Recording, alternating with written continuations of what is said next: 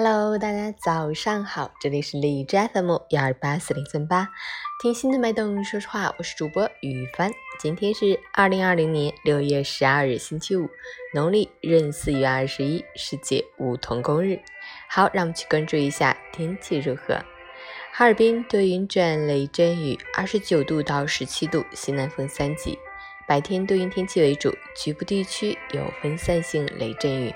周末将迎来新一轮雨水天气，频繁的降水是当下季节的常态。降水过程一茬接一茬，熙熙攘攘的来去匆匆，请大家关注临近预报预警信息，出行带好雨具，注意防雷避雨。截至凌晨五时，哈市的 AQI 指数为二十五，PM 二点五为六，空气质量优。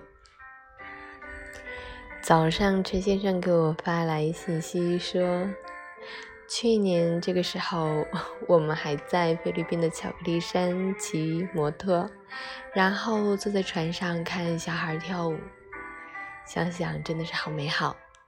希望再有机会，我们一起好好出去玩哦，陈先生。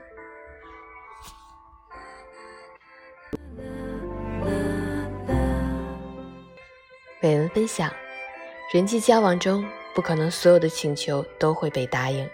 若直接拒绝别人，难免产生尴尬，所以很多人会选择婉拒。被邀请吃饭时，回答“我不确定有时间”；被推销东西时，回答“我先考虑一下”；被请求帮忙时，回答“我可能不太方便”。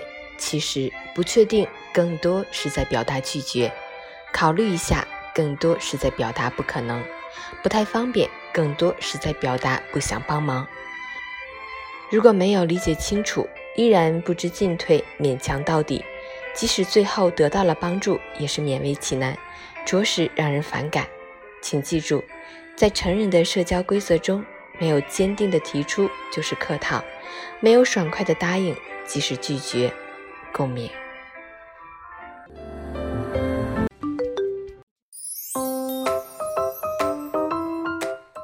成语简报：滴滴回应网传司机性侵直播，已报警，正紧急核实，一旦有进展会向社会公众及时公开。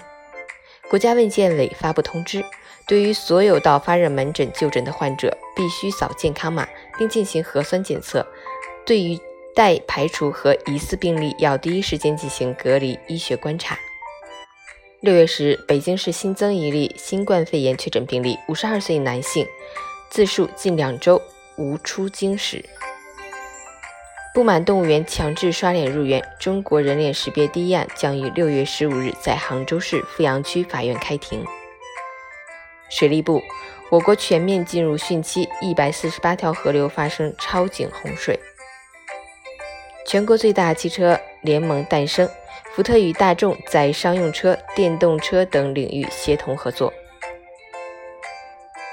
天猫、京东网店被要求自查三年补税，大数据下电商征税盲点不在。有媒体发消息称，河南洛阳某房产中介员工因没完成业绩被罚做俯卧撑，还往身上浇水。对此，房产公司回应称，视频是以前的，公司现在不允许体罚。现实版人在囧途，拆封酒不让上火车，男子安检口掏出花生米喝光白酒。